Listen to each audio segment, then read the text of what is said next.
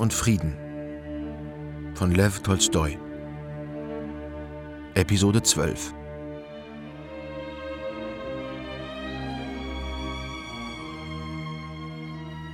Im April, die Schlachten von Preußisch-Eylau und Pultusk waren geschlagen, geriet das Regiment in einen verheerenden Zustand. Seuchen und Krankheiten brachen aus, die Soldaten gruben nach Wurzeln, um ihren Hunger zu stillen. Die Transporte blieben im Schlamm stecken. Es war, als habe man die Soldaten und ihre schwankenden, klapperdürr gewordenen Pferde vergessen und zu einem langsamen Hungertod verurteilt. Na also!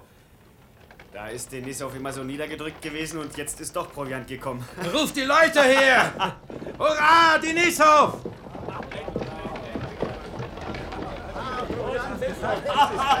Ich warne Sie, mein Herr. Ich gebe es nicht wieder her, das habe ich Ihnen doch schon mal gesagt. Dafür wird man Sie zur Verantwortung ziehen. Den eigenen Truppen ihre Transporte wegnehmen. Und erhört, unsere Leute haben schon seit zwei Tagen nichts zu essen. Und meine seit zwei Wochen nicht. das ist Raub. Sie werden sich dafür zu verantworten haben. Sie wiederholen sich. Warum kommen Sie mir überhaupt so nachgekrochen? Die Verantwortung trage ich und nicht Sie. Und ich Und werde- jetzt hören Sie auf zu quasseln. Sonst sollen Sie was erleben. Marsch! Das ist ja großartig. Wenn Sie Straßenraub treiben wollen, so will ich... Zum Ihnen- Teufel! Machen Sie endlich, dass Sie wegkommen. Ich stehe für nichts mehr ein. Sie hören von mir. Vaska, was ist denn los? Ach, ich habe der Infanterie einen Transport mit Proviant weggenommen. Und zwar mit Gewalt. Sollen unsere Leute vor Hunger sterben? Ich schlage vor, wir geben auch den anderen Schwadronen was ab. Dann gibt es zumindest keinen Neid. Es ist ja jetzt reichlich Proviant da. Und dann, Denisov, würde ich an Ihrer Stelle sofort zum Stab reiten und die Angelegenheit dort beim Proviantamt einrenken. Quittieren Sie, dass Sie die und die Proviantmenge empfangen haben. Erstens macht das einen besseren Eindruck und dann ist es gut, wenn Sie diesem Kerl von der Infanterie zuvorkommen. Na gut. Ich reite morgen früh zum Stab. Na, wie ist es ausgegangen? Ach, diese Schweinehunde. Mich wegen Raub verurteilen. Komm, gib mir einen Schluck Wasser. Da sollen Sie mich doch verurteilen, aber einen Halunken werde ich immer wieder prügeln. Das sage ich auch dem Zaren. Danke. Um Gottes Willen, Vaska, was ist denn geschehen? Ich komme also hin. Na, wo ist ja euer Chef? frage ich. Gut. Kommt dieser Oberdieb und glaubt, er kann mir gute Lehren geben. Das ist Raub und so weiter. Raub, sage ich, begeht nicht der, der seinen Soldaten Proviant verschafft, sondern wer ihn an sich bringt, um sich selber die Taschen voll zu stopfen. Und dann sagt er, Gehen Sie zum Proviantverwalter und stellen Sie ihm eine Quittung aus. Ihre Angelegenheit muss den Instanzweg gehen. Also, ich gehe zum Proviantverwalter. Und wie ich da hereinkomme. Wer sitzt da am Tisch? Was meinst du, was für einer das ist, der uns krepieren lässt vor Hunger? Telsanin! Was? Du willst uns vor Hunger krepieren lassen? Und schon kriegt er eins auf die Schnauze und noch eins. Das flog nur so. Verfluchter Schweinehund, ich hätte ihn umgebracht. Warum schreist du denn so? Beruhige dich doch. Ah, Vaska, was hast du da nur angestellt? Die Sache nahm eine böse Wendung. Denisov erhielt Befehl, seine Schwadron dem rangältesten Offizier zu übergeben, um sich im Stab vor einer kriegsgerichtlichen Kommission zu verantworten. Da kam ihm tags zuvor ein Aufklärungsritt zur Hilfe. Eine französische Kugel verwundete ihn leicht am Oberschenkel und Denisov, statt sich im Stab zu melden, verschwand im Spital, einem halb zerstörten, verwahrlosten Haus einer preußischen Ortschaft, die russische und französische Truppen zweimal verwüstet hatten. Ich kann mich doch nicht zerreißen. Komm heute Abend zum Makar Alexejewitsch, da kannst du mich sprechen. Und wohin befehlen Euer Wohlgeboren, die neuen Typhusfälle zu legen? Ach, mach doch, was du denkst. Ist doch alles einerlei. Guten Tag. Was suchen Sie hier, euer Wohlgeboren? Da Sie schon keine Kugel getroffen hat, wollen Sie sich wenigstens den Typhus holen, was? Ich möchte zu Major Denisov. Er ist vor vier Wochen. Typhus, Väterchen. Wer hier hereinkommt, ist hin. Von uns Ärzten habe schon fünf dran glauben müssen. Wenn ein neuer herkommt, ist er in knapp einer Woche erledigt. Wir haben preußische Ärzte angefordert. Aber unsere lieben Verbündeten reißen sich nicht um solche Posten. Äh, zu wem sagten Sie? Major Denisov von den Husaren. Kenn ich nicht, Väterchen, keine Ahnung. Machen Sie sich bitte klar, dass ich allein drei Spitäler mit über 400 Patienten zu versorgen habe. Es ist nur gut, dass uns die preußischen Wohltätigkeitsnamen Kaffee und Charpie schicken. Monatlich je zwei Pfund. Sonst wären wir gänzlich verloren. Sie müssen ihn kennen. Major Denisov, er ist vor vier Wochen bei Molwitten verwundet Er worden. wird wohl tot sein. Ja, natürlich. War das nicht so ein langer mit roten Haaren? Gehen Sie doch mal in die Offiziersabteilung. Da können Sie sich selbst überzeugen. Oder gehen Sie lieber nicht. Womöglich müssen wir Sie dann auch noch hier behalten. Nein, bitte, ich muss ihn unbedingt sehen. Na, wie Sie wollen. Machen Sie mir aber hinterher keine Vorwürfe. Hey, Sie! Können Sie mir mal wohl einen Gefallen tun? Also für Sie immer noch. Aber das ist doch Rastov.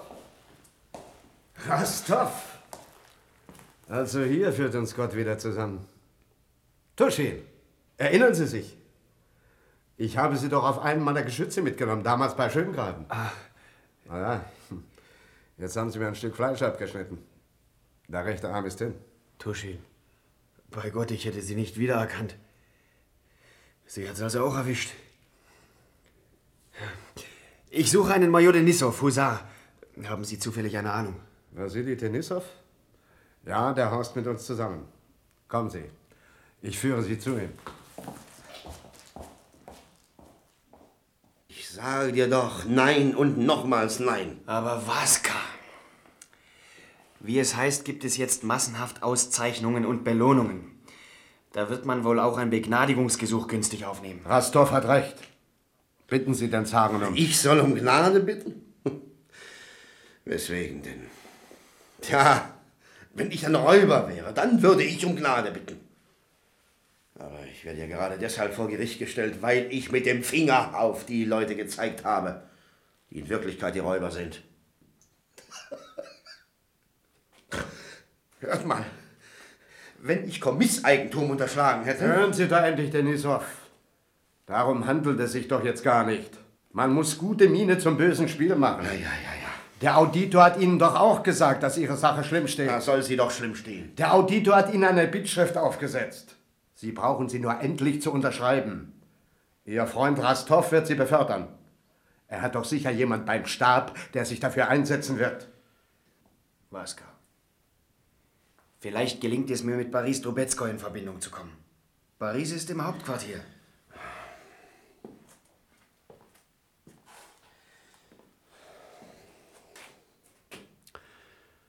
Na gut.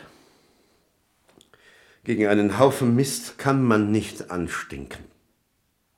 Ja, ihr habt ja recht. Ich unterschreibe. Anfang Juni fand die Schlacht bei Friedland statt. Gleich darauf wurde den Truppen der Abschluss eines Waffenstillstands bekannt gegeben.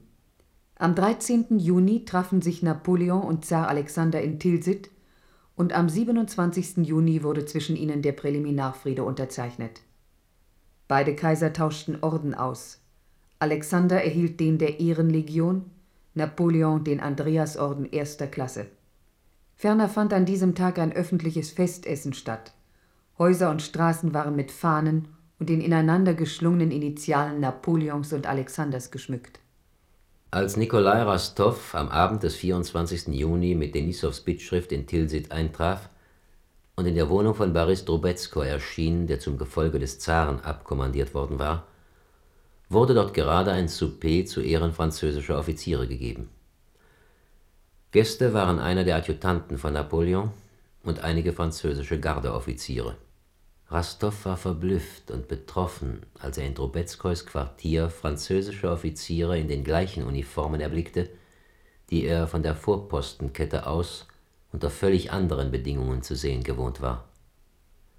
Auch Drubetskoi war verblüfft, als Rastov so unvermittelt vor ihm stand, und Nikolai bemerkte den Anflug von Ärger, der für einen Augenblick über Drubetskois Gesicht glitt. Ach, du bist es. Sehr erfreut, sehr erfreut, dich zu sehen. Es scheint, ich komme dir ungelegen. Ich wäre sicher auch nicht gekommen, wenn ich nicht eine zwingende Veranlassung hätte. Aber durchaus nicht. Ich wundere mich nur darüber, wie du plötzlich vom Regiment hierher kommst. Ich bitte dich, du kannst mir nie ungelegen kommen. Ja. Darf ich dich mit meinen Gästen bekannt machen? Nein, lass uns lieber gleich von dem sprechen, was mich hergeführt hat, dann breche ich auf. Aber nicht doch auf gar keinen Fall. Aber wenn du müde bist, kann ich dich in mein Zimmer führen, du legst dich hin, unterholst dich und dann reden wir in Ruhe über alles, ja? Wenn nicht ein Wunder geschieht, dann wird er verurteilt und degradiert. Aber du kannst es mir glauben, niemand hat dem Zaren so ehrlich und so treu gedient wie Denisov. Es war einfach Notwehr. Die Mannschaften fielen uns vor Entkräftung von den Pferden. Ja, ich habe von ähnlichen Geschichten erzählen hören und weiß, dass der Zar in solchen Fällen sehr streng ist. Ich glaube, es wäre richtiger, nicht an seine Majestät heranzutreten. Meines Erachtens würde man sich am besten an den Chorkommandeur wenden. Aber ich möchte überhaupt meinen... Also du willst in der Sache nichts tun. Das hättest du gleich sagen können. Im Gegenteil, ich tue ja, was ich kann. Aber ich glaube, im Augenblick... Ja, ja, es ist gut. Zu wem wollen Sie? Ich möchte ein Schriftstück überreichen. Ein Bittgesuch an seine Majestät. Qu'est-ce que c'est? Encore ein Petitionär. Sagen Sie mir, soll später wiederkommen. Der Zar erscheint gleich. Wir reiten aus. Sie haben gehört? Später. Später, morgen. Jetzt ist keine Zeit dafür. Eine Bittschrift? Von wem? Wer sind Sie? Von Major Denisov. Und wer sind Sie? Offizier? Oberleutnant Graf Rastov. Was für eine Dreistigkeit! Gehen Sie. Lassen Sie die Bittschrift den Instanzweg gehen. Gehen Sie. Gehen Sie endlich!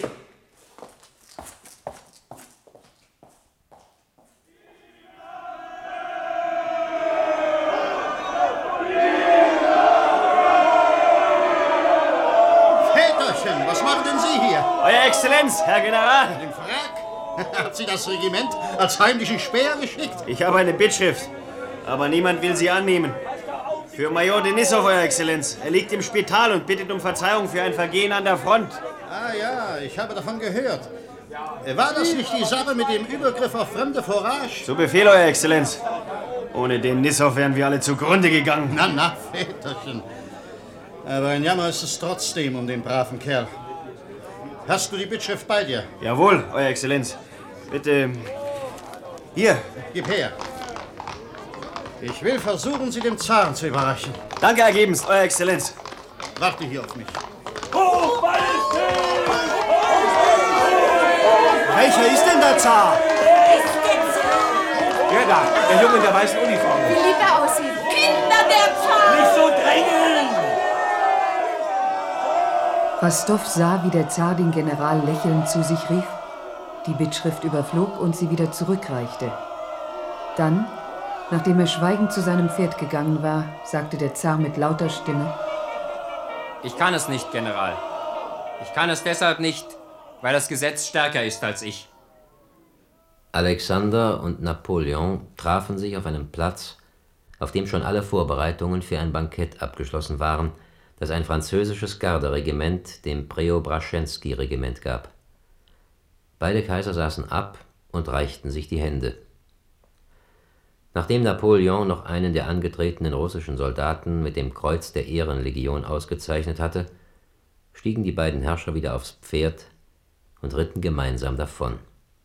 Auf dem Platz begann das Bankett des französischen und des russischen Garderegiments. Lange sah Rastow den Schmausenden zu. In seiner Seele hatten sich quälende Zweifel erhoben. Bald fiel ihm Denisov ein, bald das Spital. Dann dachte er wieder an den selbstzufriedenen Bonaparte, der plötzlich vom Zaren Alexander geehrt und geschätzt wurde. Wozu eigentlich dann all die hingeschlachteten Menschen? Nikolai ertappte sich auf so sonderbaren Gedanken, dass ihm der Schrecken ankam. Er flüchtete sich vor ihnen in ein Wirtshaus. Zwei Offiziere von seiner Division setzten sich an seinen Tisch. Natürlich kam das Gespräch auf den Friedensschluss. Die beiden Offiziere waren, wie überhaupt der größte Teil der Armee, sehr schlecht auf diesen Frieden zu sprechen. Nikolai saß schweigend da und trank viel. Es graute ihm davor, sich seinen Gedanken hinzugeben, und doch konnte er sich nicht von ihnen befreien. Als einer der beiden Offiziere meinte, das Gefühl empöre sich beim Anblick der Franzosen, war es mit seiner Beherrschung vorbei. Wie können Sie sich denn anmaßen, ein Urteil darüber erlauben, was hier das Richtige ist? Was für ein Recht haben wir, die Entschlüsse des Zaren zu bekritteln? Wie wollen wir uns anmaßen, seine Pläne und Handlungen zu verstehen? Aber ich habe doch kein Wort vom Zaren gesagt. Wir sind keine Diplomaten, wir sind Soldaten und sonst nichts. Wenn uns befohlen wird zu sterben, so sterben wir eben. Wenn man uns bestraft, so heißt es, wir haben es verdient. Wir haben darüber nicht zu urteilen. Wenn es unserem Zaren gefällt, Bonaparte als Kaiser anzuerkennen und mit ihm ein Bündnis zu schließen, dann ist es eben notwendig. Wenn wir erst einmal anfangen wollen, uns über alles ein eigenes Urteil zu erlauben und alles zu bekritteln, dann. dann bleibt einem ja überhaupt nichts mehr heilig. Wir haben unsere Pflicht zu tun, wir haben zu kämpfen und nicht zu denken, das ist das Ganze. Und zu trinken. Jawohl, und zu trinken. Hey, da! Noch eine Flasche!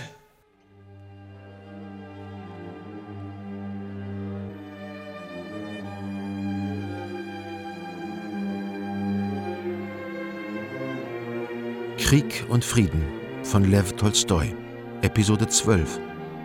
Mit Fred Düren als Andrei Bolkonski, Erik S. Klein als Wassili Denisov, Walter Lendrich als Hauptmann Tuschin, Ingeborg Metschinski als Erzählerin, Walter Niklaus als Erzähler sowie Klaus Piontek, Gerd André, Fred Ludwig und vielen anderen. Regie Werner Grunow, Produktion Rundfunk der DDR 1967.